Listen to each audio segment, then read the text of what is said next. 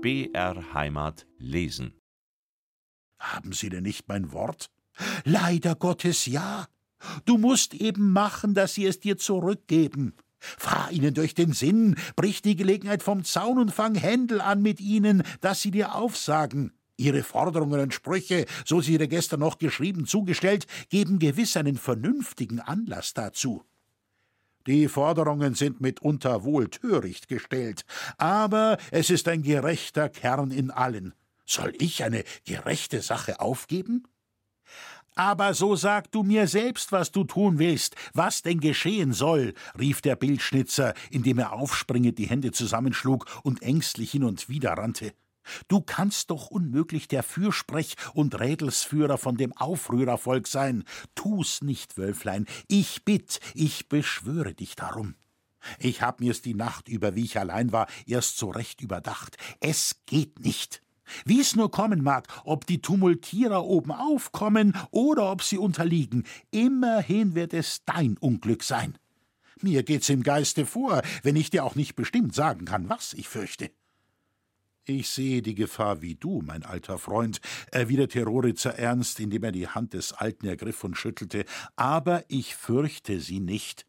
Ich habe mich in diese Unternehmung nicht mutwillig gestürzt. In der Verteidigung meines guten Rechts, im Schutz der mir anvertrauten Domhütte, bin ich dazu gedrängt worden, wider Will und Verhoffen. Drum will und muss ich's durchführen und kann dir den Kummer nicht ersparen. Ich sage es mit schwerem Herzen, aber es ist nicht anders. Zum ersten Male gehen unsere Wege auseinander. Bleibe auf dem deinigen, bleibe du unserer heiligen Meisterin der edlen Kunst getreu. Mich lass den meinen gehen und sei gewiss, wenn nicht Berge zwischen uns gelegt werden, komme ich wieder zurück und hole dich ein.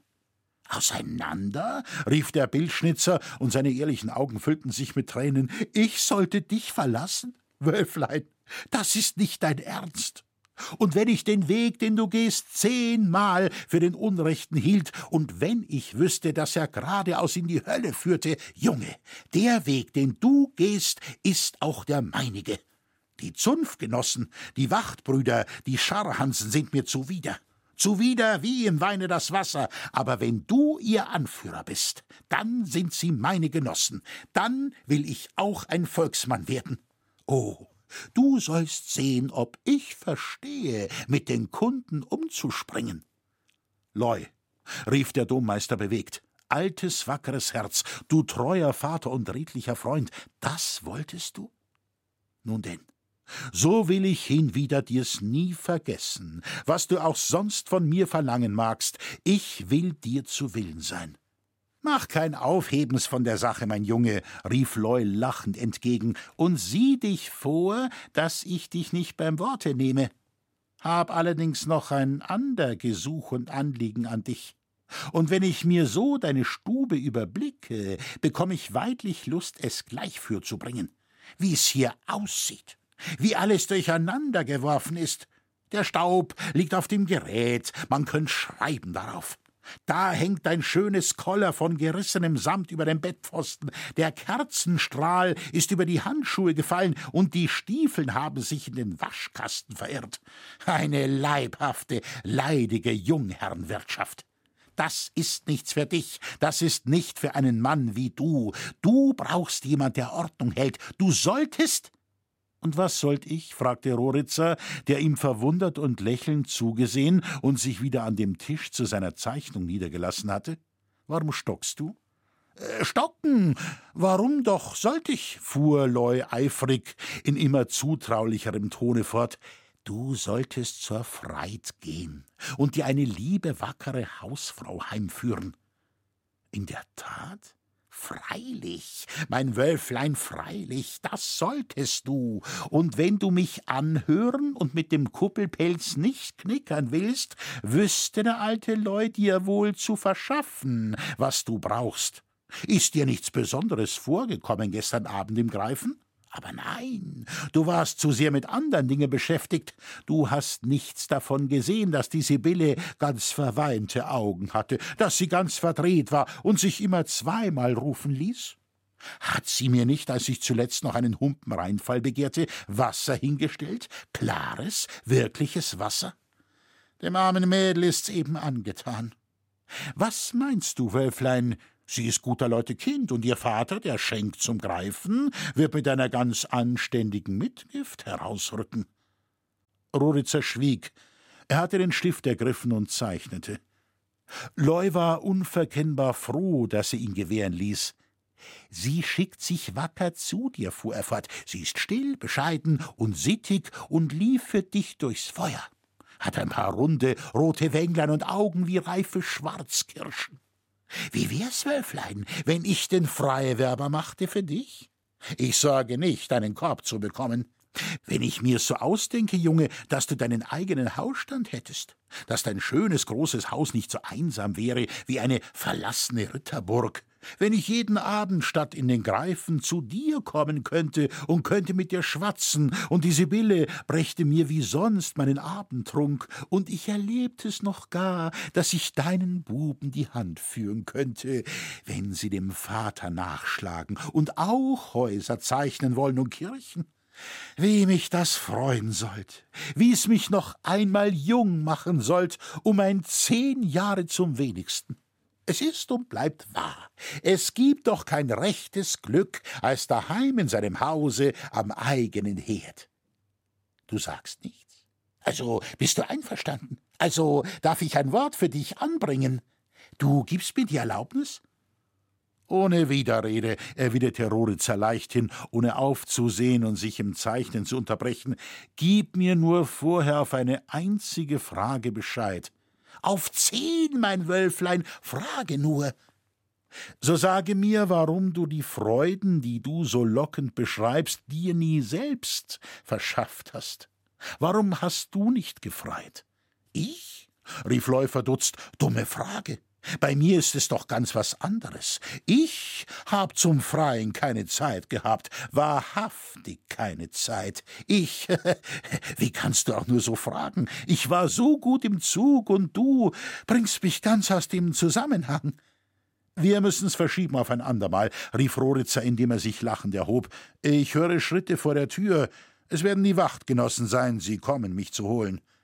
Ich wollt, es käme ein anderer, sie zu holen, rief Loy unwillig, unterbrach sich aber sogleich selbst und verbesserte sich, ja, so, Sie sind ja jetzt unsere guten Freunde, da heißt es den Katzenbuckel machen. Uh, welch ein saurer Apfel, die Zähne werden mir lang bei dem bloßen Gedanken. Aber es muss einmal gebissen sein. Dabei hatte er die Tür weit aufgerissen und lud die herantretenden Bürger mit freundlichem Grinsen und unter steten Bücklingen zum Eintritt ein. Ei Gott willkommen, rief er, ehrbare Meister, insonders günstige Freunde und Herren. Was Ehre und Freude für diese geringe Schwelle, dass ihr sie überschreiten möget. Gott willkommen, gebt mir eure wackere, vortreffliche Hand, Meister Hörhammer. Ihr auch, Herr Schmiedmeister.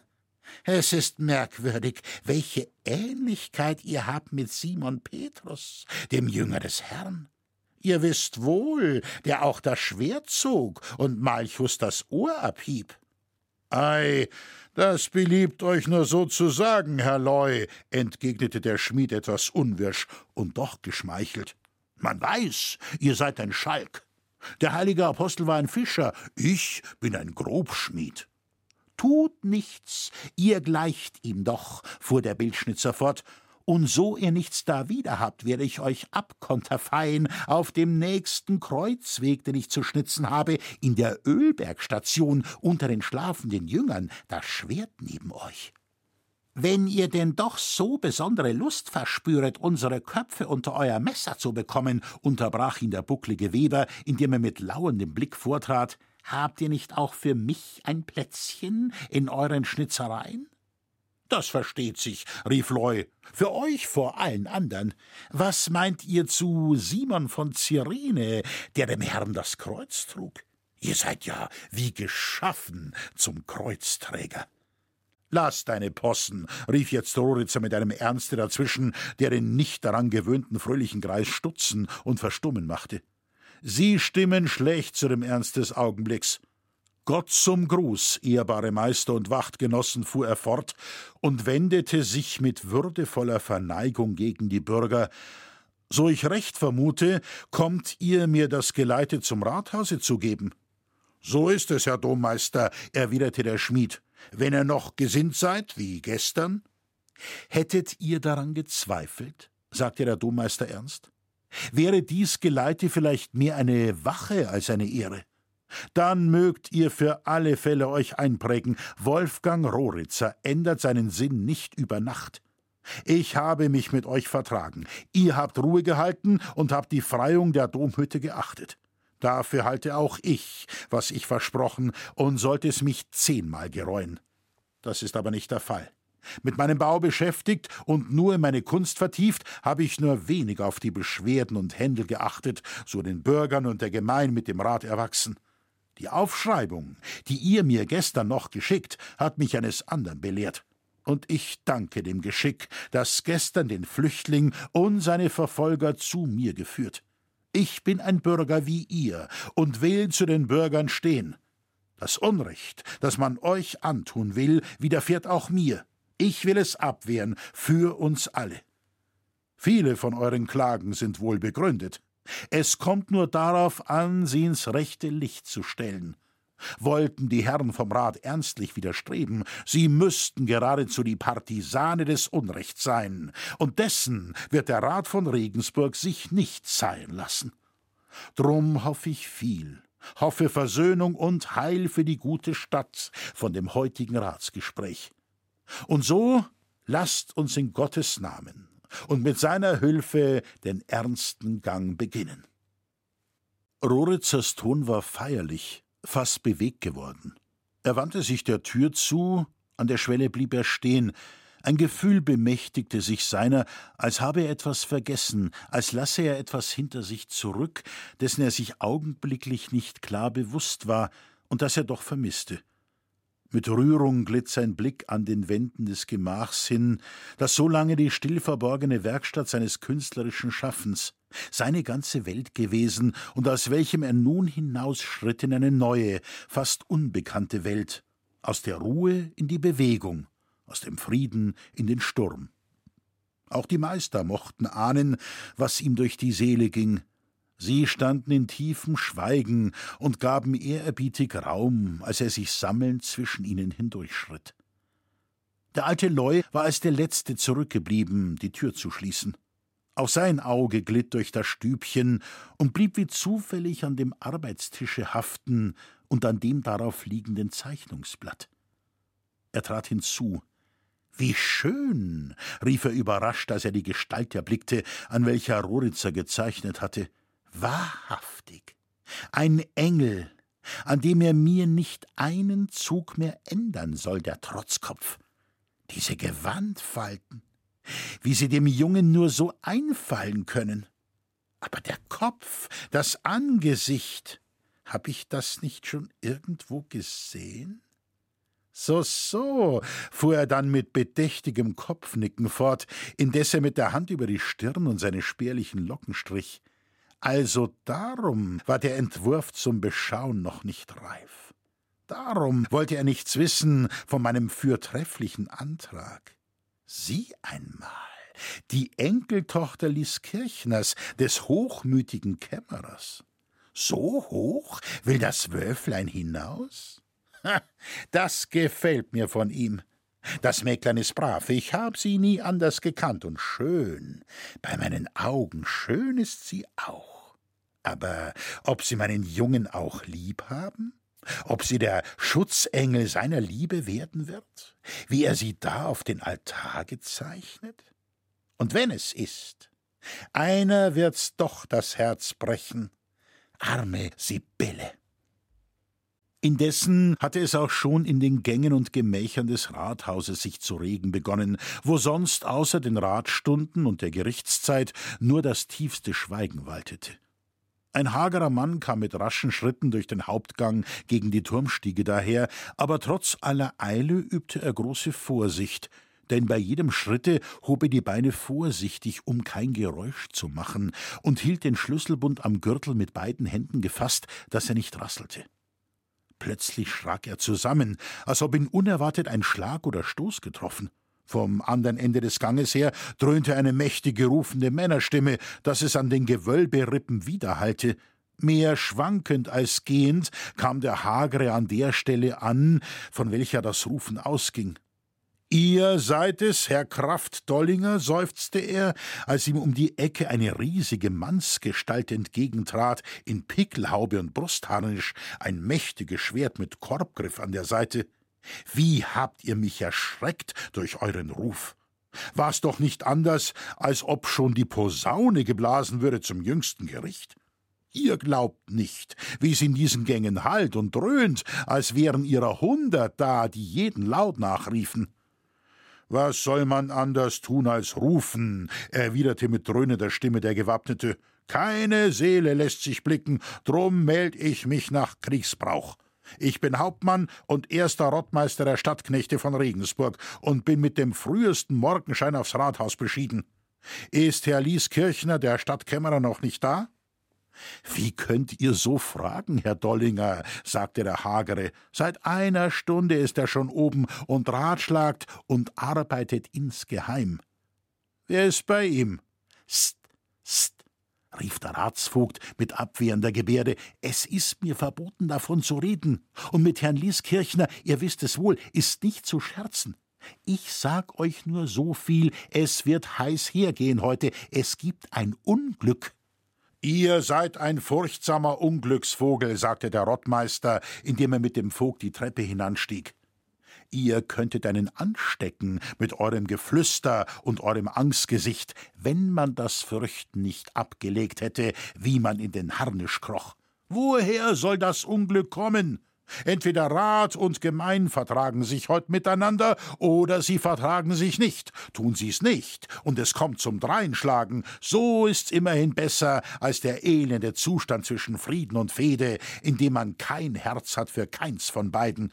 Und vertragen sie sich, so haben wir Ruhe wieder und Einigkeit. Und das werdet ihr doch kein Unglück nennen.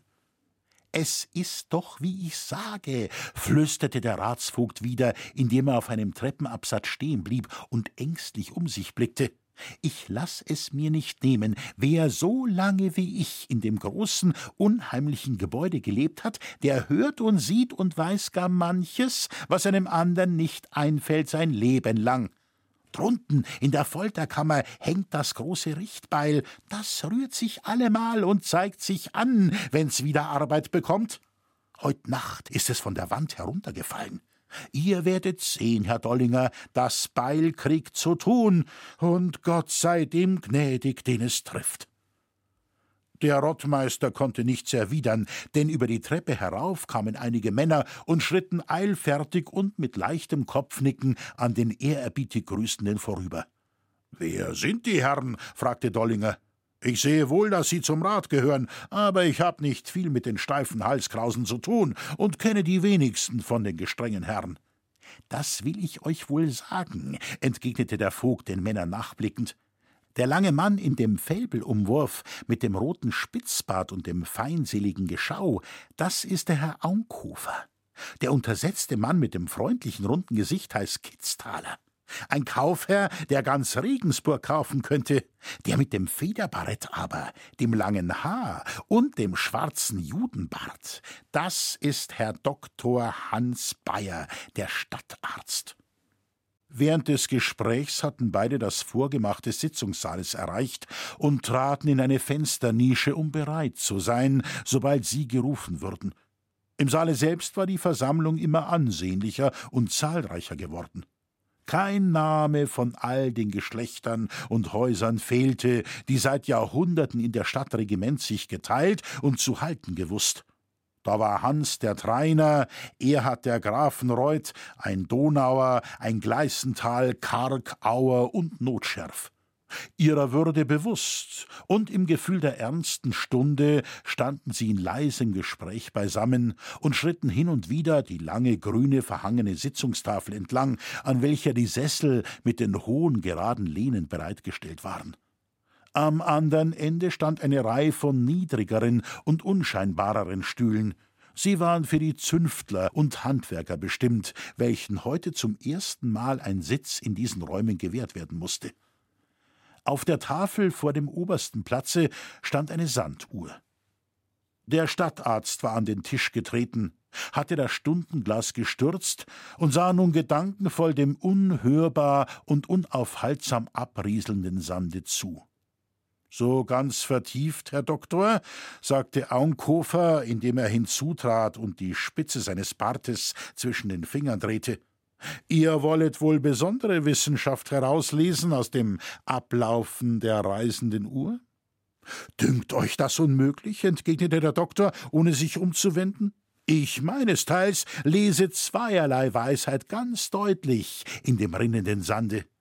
Die wäre, Erstlich, dass es nur ein winzig Löchlein ist, durch das der Sand abläuft, und dass er doch abläuft, bis auch kein Körnlein zurückgeblieben ist. Und zweitens, dass, wenn das letzte Körnlein abgelaufen ist, man die Uhr umkehrt und sie die Reise von neuem beginnen lässt. Und die Weisheit, so daraus folget, fragte Aumkofer mit lauerndem Blick. Findet ihr sie nicht? rief der Doktor.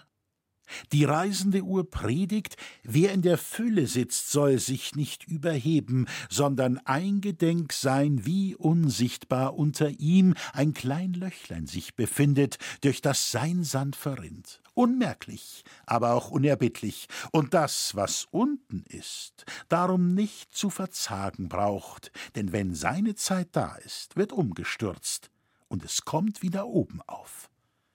Ihr spielt auf den Rat und die Gemein an, rief Aunkofer. Der Rat, die Geschlechter sind für euch der ablaufende Sand. Man weiß ja, dass ihr insgeheim zu den Zünftlern haltet. Der Arzt wandte sich rasch und mit forschendem Blick nach ihm. So ihr jemand kennet, der das zu wissen behaupten will, sagte er finster, so saget ihm, er soll sich vor Hans Bayer wahren. Ich bin nicht gewillt, andere zu Auslegern meiner Gedanken zu machen. Ich bin nur ein Arzt und sage, wo Fieber ist, da soll man beruhigen, abkühlen, nicht schüren und erhitzen. Ich bin kein Arzt, rief Aunkofer, aber ich weiß eine bessere Kur und eine kürzere. Zapft ein wenig ab von dem heißen, übermütigen Blut, und die Fieberträume verschwinden. Grollend wandte er sich ab und ließ den Stadtarzt stehen, der wieder zu seiner vorigen Beschäftigung zurückkehrte. Indessen war in seinem Geheimgemach der Stadtkämmerer in nicht minder eifrig erregtem Gespräch begriffen. Sein Widerpart war ein feiner Mann in mittleren Jahren, der das hochblonde Haar in langgescheitelten Locken hinter die Ohren gelegt hatte. Ein kümmerliches Bärtchen von gleicher Farbe deckte nur wenig die verschmitzte Oberlippe. Dagegen waren die Augenbrauen ungewöhnlich büschig und stark und machten den Blick der grauen Augen noch greller und stechender. Der hochmütig überlegene Ausdruck des Gesichts stimmte nicht zu dem fast unscheinbaren schwarzen Wams und Mantel.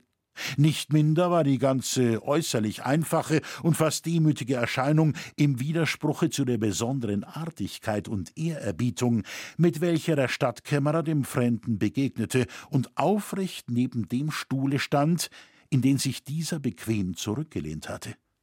Derselbe hatte eine Weile in schweigendem Nachsinnen vor sich hingeblickt. Was ihr mir erzählt, sagte er dann mit einem kurzen Seitenblick, dünkt mich immerhin besonderer Art. Was ist dieser Dommeister für ein Mensch? Ein wohlbewandter Baumeister und Steinmeißel seines Zeichens, erwiderte Lieskirchner, ein angesehener, hablicher Mann aus altem Bürgergeschlecht, in besten Jahren, aber unbeweibt, kurz angebunden und glaubt, dass seine Kunst der Angel sei, um den die ganze Welt sich dreht. Ein Phantast also, ein Schwärmer, wie sie alle sind, unterbrach der Fremde. Das bringt die Natur mit sich. So einer nicht mit solider Wissenschaft und Geschäft sich befasst, sondern mit all den Dingen, so sich Künste benamsen und doch nur Zierwerk sind und Eitelspielerei. Hat der Mann sonst schon mit den Rebellern sich eingelassen? Er hat nie davon verlautet. Er ist lang in Frankreich gewesen und in Italien und hatte sich wohl erprobt, dass man ihn nach seines Vaters Tod zum Dommeister erkor. Seitdem lebt er zurückgezogen, und ich vermeine, es sei auch gestern nur der Augenblick gewesen, der ihn in den Strom hineingerissen. Ein Schwärmer, ein Phantast, wie ich gesagt, wiederholte der Fremde. Ich denke, dem Manne wird beizukommen sein. Der wird seine schwache Stelle haben, ob er so nun wie Siegfried im Nacken oder wie Achilles an der Ferse trägt.